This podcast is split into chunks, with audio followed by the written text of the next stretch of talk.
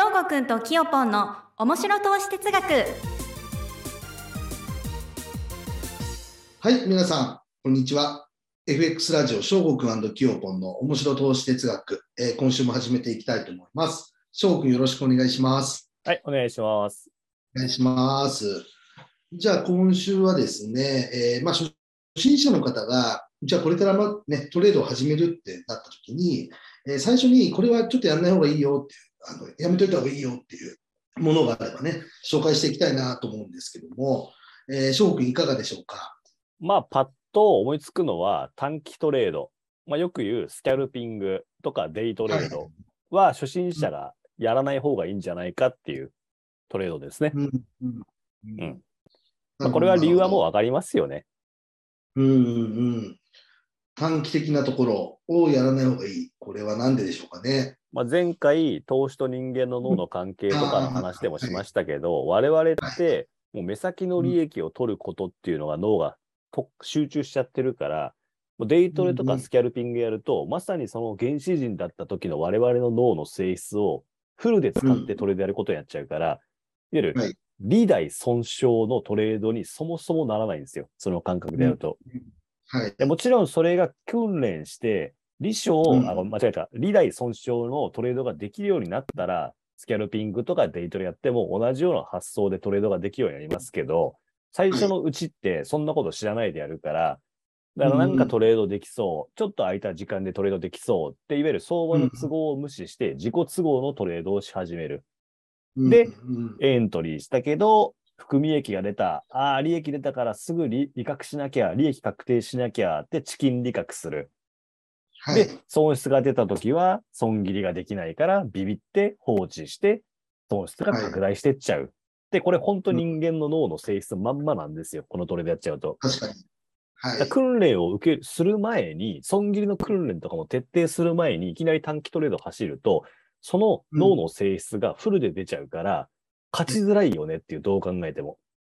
うんなるほまあ、あと細かいこと言うと、あの、スプレッドの価格差もあったりとかするし、とか、うん。あと短期的な波って、あの変化が激しいから、トレードプランを立てるところから、あの、待機して、完結まで時間が短すぎて、リカバリーが効きづらいっていう判断ミスしたら。うん。本当にパンパンパンパン、あの、か考えて実行してうん、理覚して切るっていうのが、すごい短時間で完結できる人じゃないと難しいよねっていう。うん。うん。感じスイングトレードっていう中期的なトレードだったら、逆にそのリカバリーが効くまで、あの、判断ミスしても、リカバリーまで時間がある程度かけられるから、あなんとかなりやすいんですよね。うんそうだからみんなすぐ利益欲しがって、すぐやれることを自己都合で探すから、短期的な目線になりがちなんですよね。はい。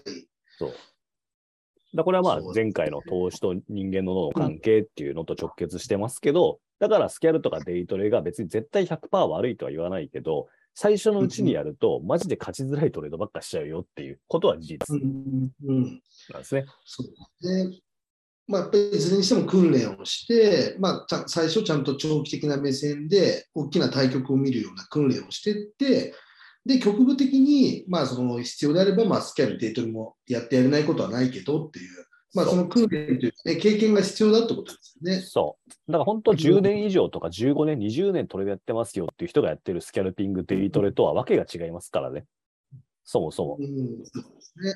そう。うんうんまあ、あと、ちょっと今脳の性質に絡めて話しましたけれども、例えば、統計学的な話で言うと、例えばうん1分足とか5分足で短期的な時間足見てトレードしてる人が残した相場の痕跡、うん実績、うん。例えば安値高値ここでつけたよねとか、こう動いたよねっていう実績。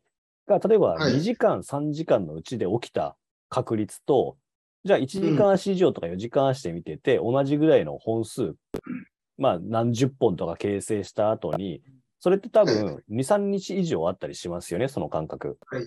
じゃあ、い。たった1時間、2時間で起きた事実と、2、3日以上かけて起きた事実ってどっちが確率として高くなりますかっていう話。うんなるほどですね。もっとわかりやすく言うと、1分足のローソク足が10本分の動きと、日足の動き10本分、どっちが確率高いですかっていう話。うんうんうん日足が10本分ですよね。そうですね。そっちの方が大きいですよね。そう。あの、うんやっぱり統計的に、例えばサンプルが200、2000とかあった方がいいんですよ。うんだからうん2000、2000っていう期間、もしくは2000本っていうローソク足の中で起きた事実の方がサンプリングが多いから、確率が高いっていう話ね。うーん。まあ、これは台数の法則っていうのも働きますしね。そう。はい。だからそもそもトレードっていくら極めたところで、所詮確率論が入ってくるから、その確率をそもそも低くするようなスタイルにしてどうすんだっていう話。うん。ね。そう、だから短期足とかで見すぎると、いくら優れたロジック使ったところで、台数の法則、統計学から外れるから聞きづらくなるっていう、単純に。でもそれは分かってても短期的にやりたいっていう人は、目先の利益が欲しいっていう原始人道でやってるからよ。そうですね。うん。そう。だそこを変えない限り短期トレードに走るんですよ、やっぱ。うん。まあ、すぐ欲しいですからね、目先のお金がね。そうんで、みんな多分どっかで頭で分かってるんですよ。うんだから、利益なんかむしろなくてよくねえぐらいの感覚にしないといけないんですよ。うんってなると別にそんな焦ってトレードやんないから、まあ中期的な流れを取れるトレードやってればいいやって切り替えやすくなるんですよね。うんうんまあこれはもう僕も何年も何年も今言ったダメなトレーダーの典型例なことやってたからよくわかるんですよね。うんで、結局勝つ勝ち越せなかったんで、はい。まあ当時はもっと未熟だったのもありますし、精神的にも。勝率うん7割以上キープしてますよ。1週間あったらうん100万、200万って結構普通にできますよっていうレベル感にいたのにお金飛ばしちゃったからは、よくわかるんですよ。なんでこうなったか。あ、あと短期的な勝負繰り返せば繰り返すほど、あの、判断しないといけない、重要な決断下さないといけない瞬間が多すぎて、うん脳がまず疲れてくる。はい。で、判断ミスが多くなってくると、リカバリーをするのが大変になってくるから、うん。結局どっかでもう疲れたからいいやと放置しちゃって、すあの、戻ってくるの待とうとかどっかで思い出しちゃうんですよ。で、それで戻ってこなくて、うん難品地獄に走って、お金を飛ばすと。本当これあるあるな巻き方僕ずっとやってたんで、ええわかりますよ。そうみんな経験しますよね、これ。そうですね。あの、途中からね、もうや、なんていうのかな、ややけくそというか、そうそうそう。なんか、もう放り投げちゃうんですよね。そうもううん、これで戻ってこなきゃもう死亡だな、みたいな。そううん、えい、ままよってなっちゃうよね。そうそうそうそう。もうやけくそになっちゃって、最後。うん、で、大体もううまくいかないですよね、そうなると。そうそう。でやけくそになった時点で終わりだしね。うん。まあ、初心者のねあのペーパードライバーだった時に、あの高速の合流するとき、うんもういつ入っているか分かんないから、えーい、ままよみたいな感じで言ってる。頼む、よけてくれよみたいな。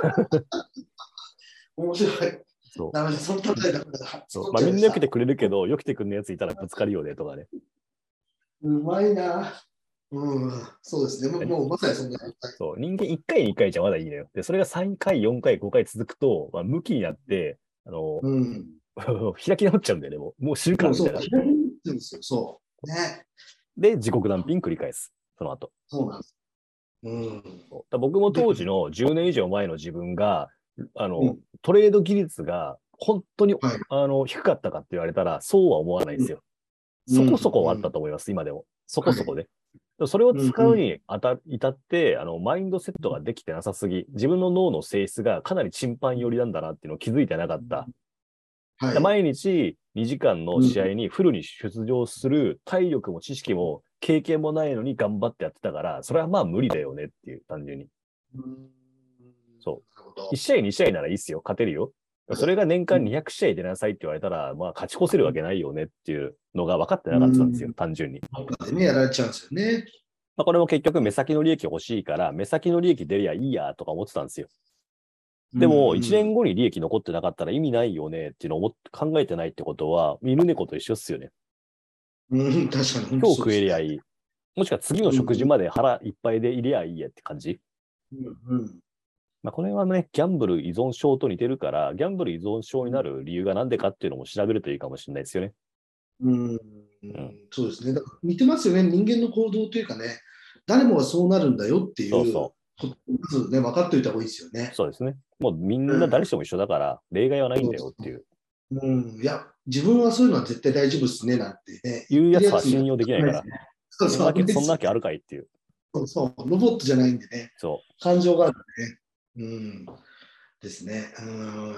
あでもね、うん、やっぱり最初はね、特にその、まあ、スキャルピング、デートレ、そのいわゆる短期の目線のトレードっていうのはちょっと危険なんで、最初やめた方がいいよっていう話でしたね。う。はい。うん。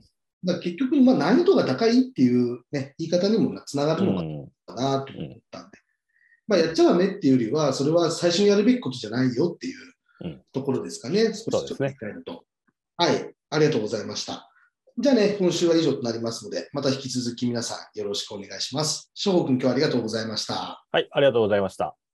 い、それでは失礼いたします。